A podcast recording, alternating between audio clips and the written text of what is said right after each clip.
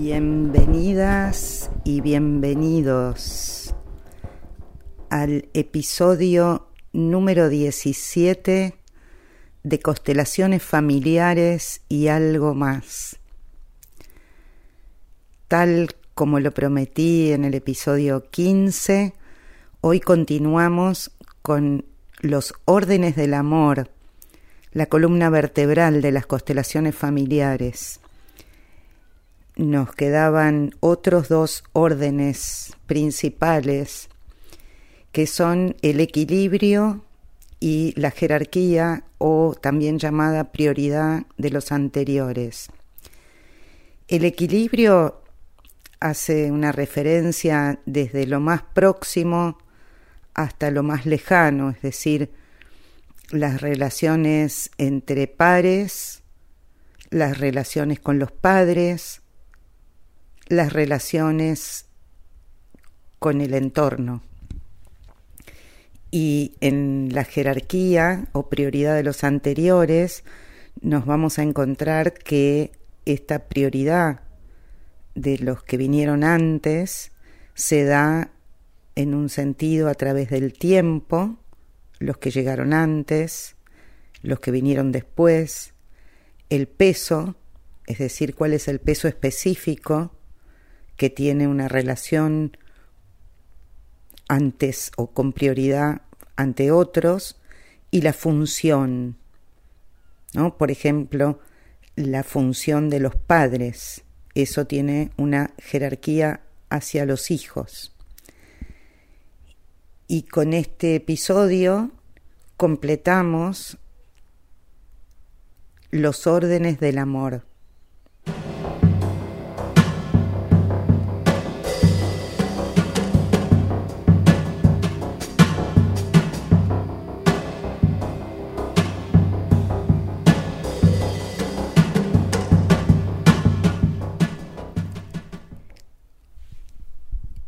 El equilibrio es un orden que todos sabemos que re que te necesitamos. Estar en equilibrio, estar en armonía, lo consideramos prácticamente sinónimos. Y muchas veces olvidamos que el equilibrio está regido por el quantum del dar y el tomar, y en algunos casos el dar y el recibir. Pero el tomar no es un sinónimo de recibir, porque uno desde el inicio de la vida tiene que tomar. El, el bebé succiona para tomar, se aferra a la vida tomándola a través de la leche materna y en caso que eso no fuera posible, succionando la mamadera. Es y, y quien ha visto un bebé succionando se da cuenta cuánto trabajo cuesta. Ese aferrarse a la vida inicia tomando, tomando, tomando aire, tomando alimento, tomando. El tomar es una acción, Recibir también es una acción, pero uno recibe el regalo, el don de la vida, pero además de recibirlo es necesario tomarlo. Entonces, todo en la vida, entre personas, en, las relaciones humanas y en lo que hace a la naturaleza, podemos decir que la vida se sustenta en el intercambio entre dar y tomar, en, la naturaleza lo podemos ver, cómo los seres vivos se relacionan con su entorno y mantienen un equilibrio, un, lo que se llama los ecosistemas. Y en el caso que algún ser vivo no cumpliera con ese equilibrio, con ese orden ecosistémico, hablamos de depredadores, plantas o animales. Eh, también sabemos que el ser humano se convirtió en un depredador, que le gusta tomar de la naturaleza y no considerarla, no, no devolverle. El equilibrio es fundamental. Hay una frase de Bert Hellinger que les voy a leer textual. Él dice, la felicidad en una relación depende de la medida en que se da y se toma. Cuanto mayor sea el intercambio, más profunda es la felicidad. Entonces vamos a los pares. En una relación de pares, amigos, hermanos, primos, pareja, uno da, el otro toma e inmediatamente, o al tiempito, pero inmediatamente se siente el deseo de devolver, de compensar, porque al tomar se produce un desequilibrio, uno queda energéticamente en deuda con el otro. En las relaciones de amistad, de pareja, esa deuda es una linda deuda que a uno le inspira el deseo de dar también al otro algo igual o más grande. Si es igual, nos quedamos en un completo equilibrio y eso momentáneamente no genera un crecimiento del amor. Si devolvemos algo un poco más grande o un poco mayor, más intenso, estamos generando un círculo virtuoso de agrandamiento de una bola de amor. Y entonces estamos viviendo en esa relación en un juego dinámico de dar y de tomar. ¿Qué pasa cuando una persona tiene dificultad de tomar y entonces desarrolla además el deseo y la acción de dar? En mi libro Amor Delivery doy un ejemplo de esto, diciendo que si viene una persona con mucha sed a pedirnos agua, el dador en exceso puede tomar un balde, ponerle agua y pedirle al otro que abra la boca y volcarle el balde. Esa persona va a estar impedida de tomar todo eso que se le está dando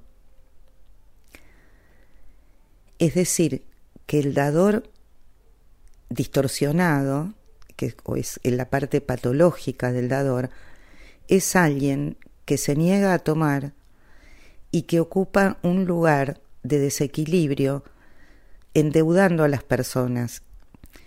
Esto casi siempre es inconsciente y está revestido de buenísimas personas, en buenísimas personas, que son generosas, dadoras, ayudadoras y e inclusive ayudan de más, ayudan a veces a su propia costa, es decir, haciendo un excesivo sacrificio que está demostrado en otro tip que son los órdenes de la ayuda, que uno no puede dar si se desvive, si aquello que da lo desvive, porque cómo queda uno desvitalizado y cómo queda el otro endeudado al máximo, con una deuda que a veces es impagable.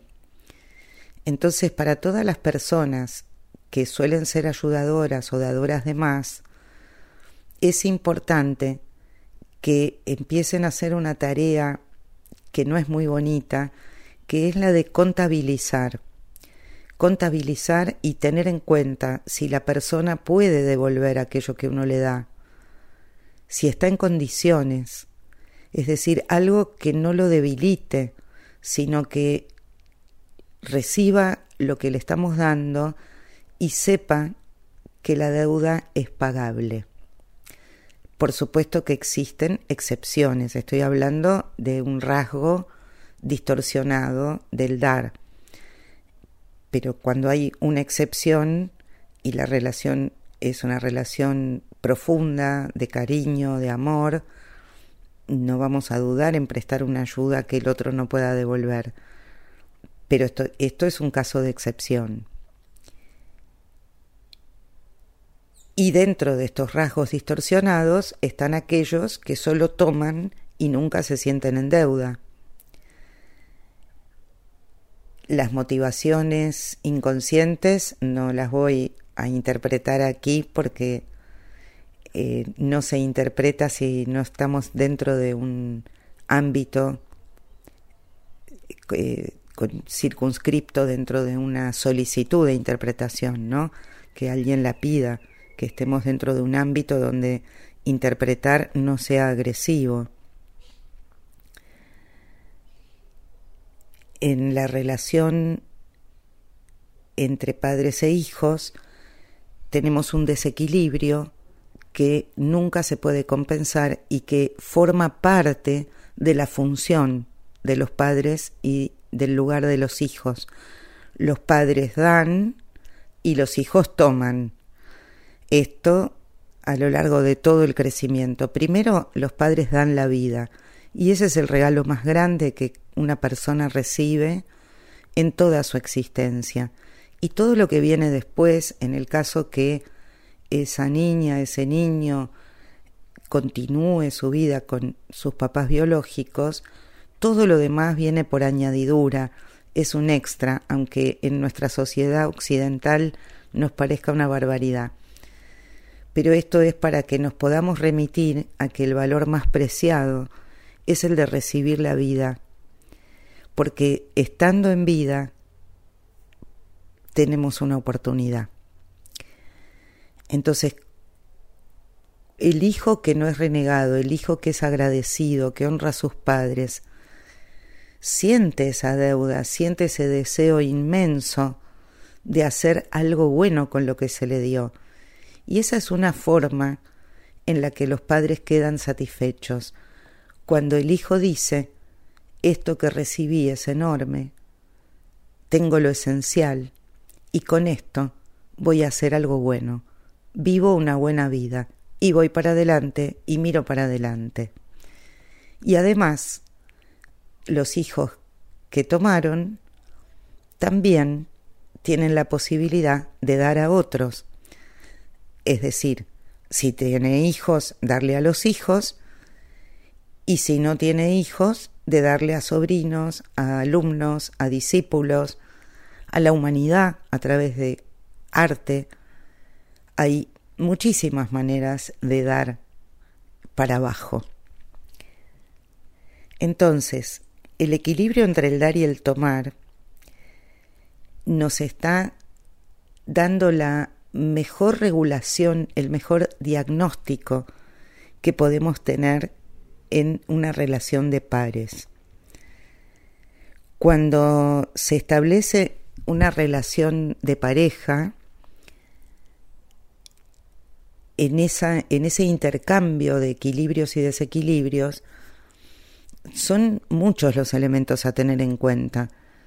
Está el, el dar objetos en sí mismos, regalos, está eh, el pagar las cuentas, si es una pareja de, estable, está también considerado quién se moviliza para ir a ver al otro, en caso que vivan en dos casas, eh, quién tiene, quién va más tantas más veces a la casa del otro, eh, pero hay otro elemento mucho más sutil que también tenemos que tener en cuenta, porque estamos hablando de órdenes que respetándolos favorecen que el amor crezca, que siga creciendo.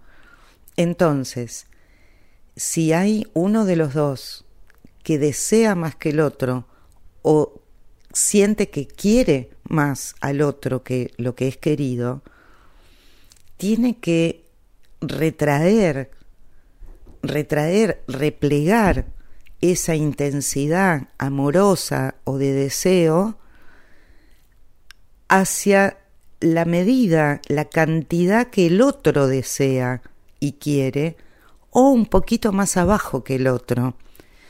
Me van a decir, pero ¿cómo hago para querer menos? Bueno, la relación de amor es recíproca.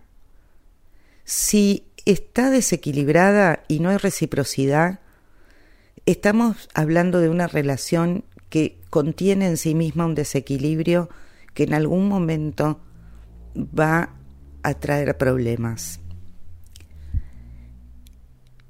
Entonces, también el, dador de más o el que quiere más se autoeduca en ese repliegue, en esa retracción cuantitativa y presta un servicio al amor y a la relación, porque al retirarse un poco está facilitando que al otro le crezca el deseo.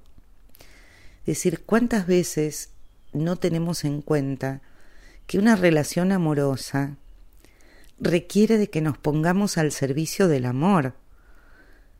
No que estemos tratando de extraer placer individual.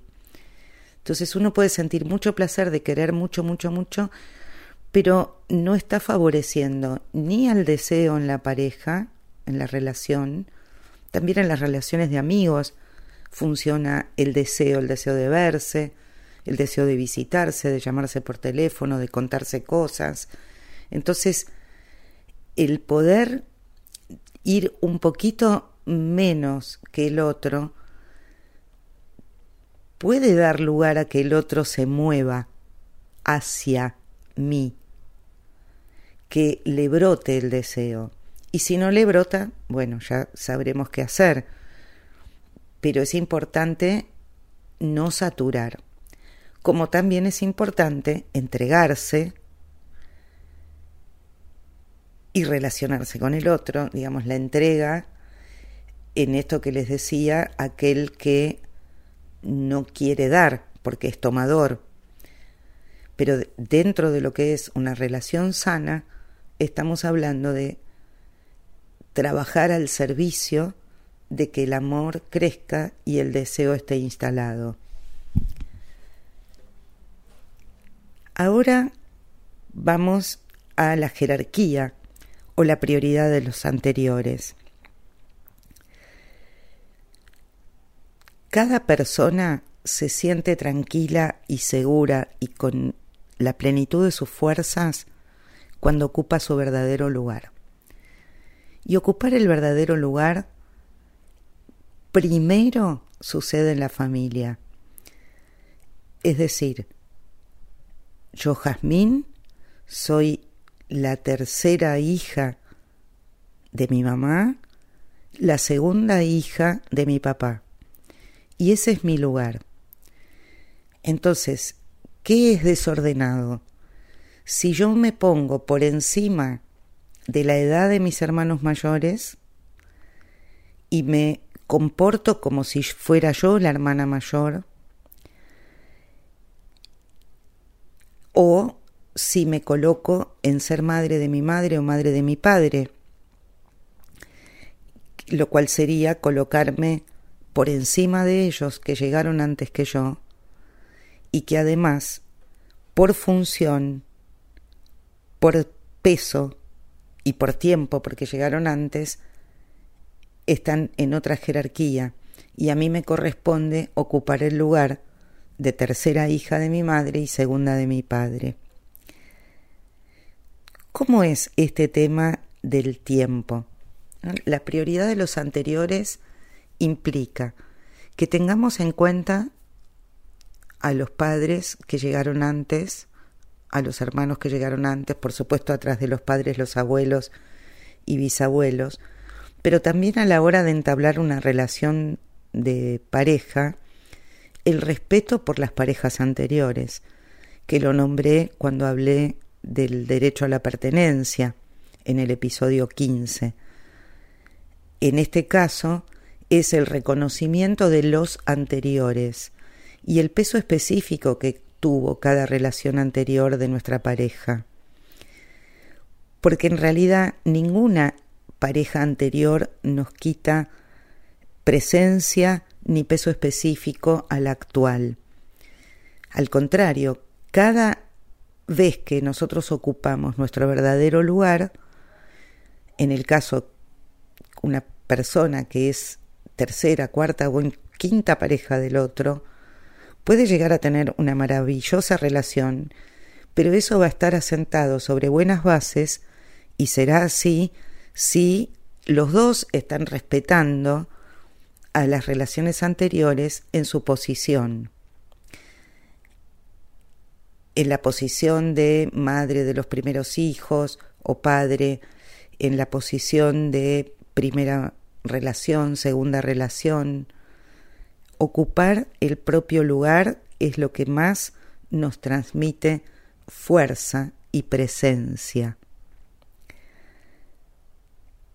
Entonces, este principio de la, prioridad de los anteriores o jerarquía, como les nombré en la intro, está eh, relacionado con el tiempo, con el peso y con la función. ¿Esto qué quiere decir?